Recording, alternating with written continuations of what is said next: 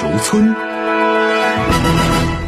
欢迎来到新闻地球村，我是小强。我们首先来关注一组要闻资讯。美国国务院财政部近日宣布，根据所谓《香港自治法》，对五名香港中联办副主任实施制裁。对此，中国外交部发言人赵立坚昨天在例行记者会上表示，针对美方错误行径，中方决定采取对等反制，根据《反外国制裁法》，对美国前商务部长罗斯、美国国会。美中经济与安全评估委员会主席卡罗琳·巴塞洛缪，国会行政部门中国委员会前办公室主任乔纳森·斯蒂沃斯，美国国际事务民主协会金杜云，美国国际共和研究所在港授权代表亚当·金等五名美方人员实施制裁。制裁的措施包括禁止上述人员入境。包括香港、澳门冻结其在华财产，禁止中国公民及机构与其交易。好，接着来看到区域全面经济伙伴关系协定，也就是 RCEP，将于明天正式生效。这标志着全球人口最多、经贸规模最大、最具发展潜力的自由贸易区正式起航。这一具有里程碑意义的时刻，令全球舆论瞩目。好，接下再来看到疫情方面，当地时间二十九号，欧洲多国新冠肺炎单日新增确诊病例创下新高。除欧洲外，美国、澳大利亚的疫情也正在恶化。可以说，德尔塔毒株尚未消失，奥密克戎毒株又来势汹汹。鉴于此，世卫组织总干事谭德赛昨天警告说，这两大毒株正在掀起疫情海啸，让多国处于崩溃边缘的卫生系统更加不堪重负。另据法新社数据消息，全球每日新增确诊病例数昨天首次超过一百万例。而接着再来看到，据伊朗国家电视台昨天报道。伊朗国防部成功发射一枚新型卫星运载火箭。另一边，恢复伊核协议的第八轮谈判目前正在维也纳举行。此前，西方国家担心卫星发射系统所采用的技术可以和能够搭载核弹头的弹道导弹技术互换。另据伊朗媒体援引消息是说，英法德三国一直寻求将导弹和地区问题纳入谈判，但遭到伊朗的断然拒绝。好，接着把视线转向韩国方面啊。昨天晚上十一点，韩国的各大媒体都在关注这件事情，那就是韩国前总统朴槿惠在北京时间昨天晚上十一点获得特赦，被正式释放。韩联社报道指出，韩国政府当天向因病正在医院接受治疗的朴槿惠颁发赦免证书，同时撤离常驻病房的法警，赦免程序结束。此前，韩国政府表示，从国民团结和朴槿惠本人健康状况等因素考虑，做出特赦决定。据了解，朴槿惠从2013年到2017年任韩国总统。2017年3月10号，韩国宪法法院通过了针对时任总统朴槿惠的弹劾案，朴槿惠被弹劾罢免，失去司法豁免权。今年一月，朴槿惠因亲信干政案和收受国家情报院特殊活动费案被判处二十年有期徒刑，加上此前在干涉国会选举中获刑两年，累计获刑二十二年，刑期从2019年4月17号算起。但昨天晚上特赦之后，朴槿惠也就结束了他的牢狱生涯。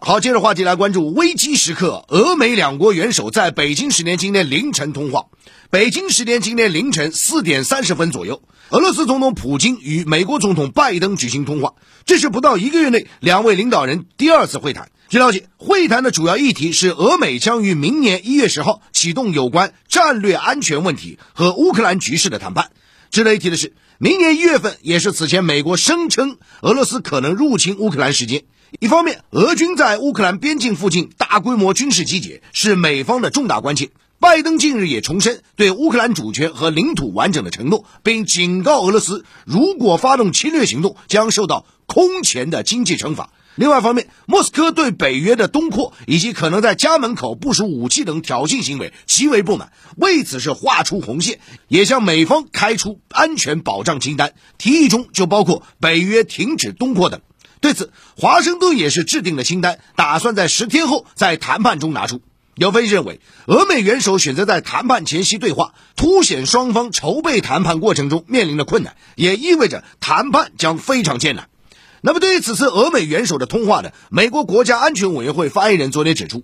美俄领导人此次通话将讨论一系列问题，除了明年一月十号俄美官员将进行双边会谈，还包括一月十二号北约和俄罗斯举行会议，一月十三号欧洲安全与合作组织和俄罗斯举行会谈。那不少美国媒体都提到呢，这次通话是应俄罗斯方面要求进行的，拜登接受了这个要求。对此呢，俄总统新闻秘书佩斯科夫昨天是予以证实啊，并且表示呢，不应该期望这次的对话有任何突破，这是一个在非常困难时刻进行的工作对话。欧洲紧张局势的升级前所未有，这要求峰会层面的个人接触。还有消息称，拜登将很快与乌克兰总统泽连斯基展开对话。需要指出的是，就在今天凌晨通话前夕，美国正在紧锣密鼓地展开外交行动。当地时间二十九号，美国国务卿布林肯与英法德三国外长通话，强调他们将持续协调合作，遏制俄罗斯对乌克兰采取任何侵略行动。四国外长重申了他们一致的意见，那就是在适当情况下让俄罗斯承受巨大后果，付出高昂代价。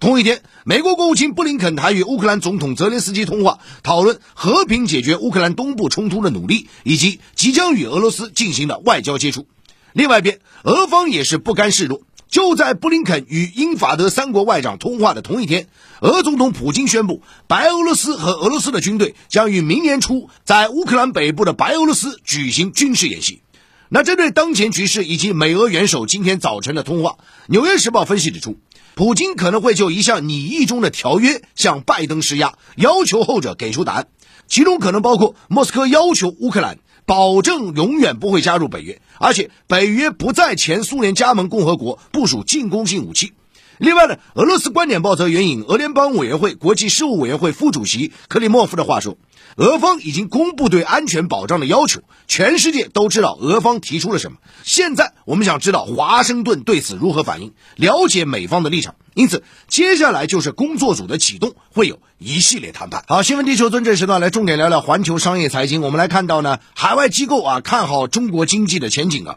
那年末将至呢，国际社会都在展望二零二二年的经济形势啊。这其中呢，中国尤为引人关注。那么最近我们看到世界银行发布的最新报告显示啊，继二零二一年上半年强劲反弹之后，中国经济全年实际增长率啊将达到百分之八啊，二零二二年的增长将达到百分之五点一。那么分析师认为呢，尽管面临需求收缩、供给冲击、预期转弱三重压力，但中国经济稳中向好、长期向好的基本面没有变。中国经济潜力足、韧性大、活力强、回旋空间大、政策工具多的基本特点没有变。中国发展具有的多方面优势和条件没有变。这些啊是外界看好中国经济的深层逻辑。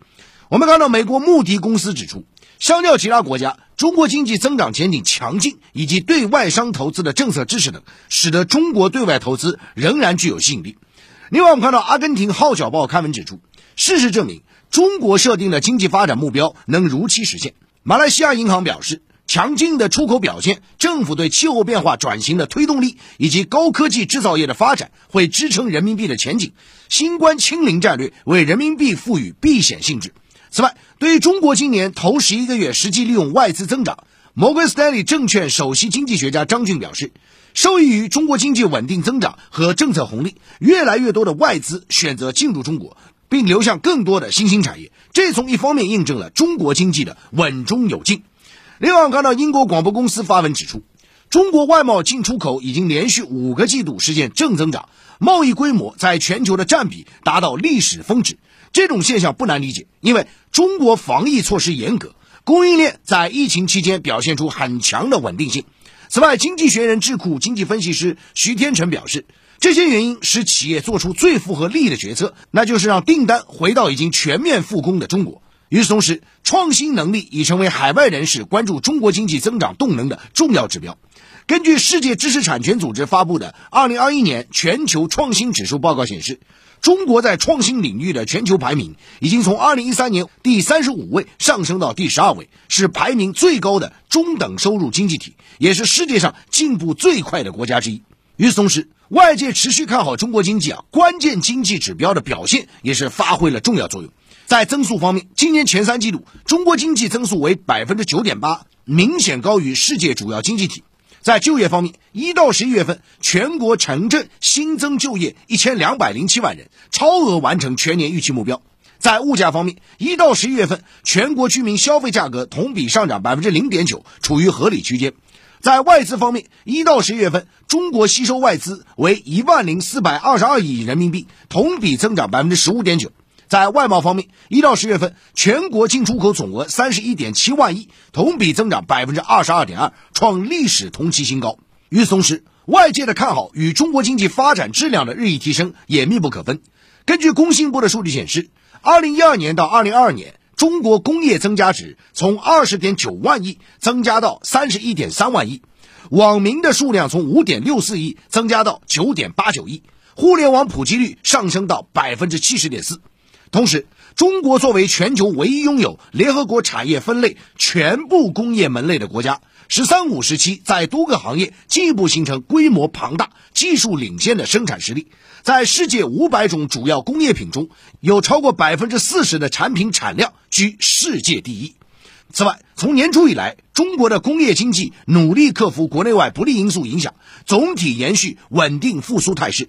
一到十月份，规模以上工业增加值同比增长百分之十点九，增速在世界主要经济体中保持领先。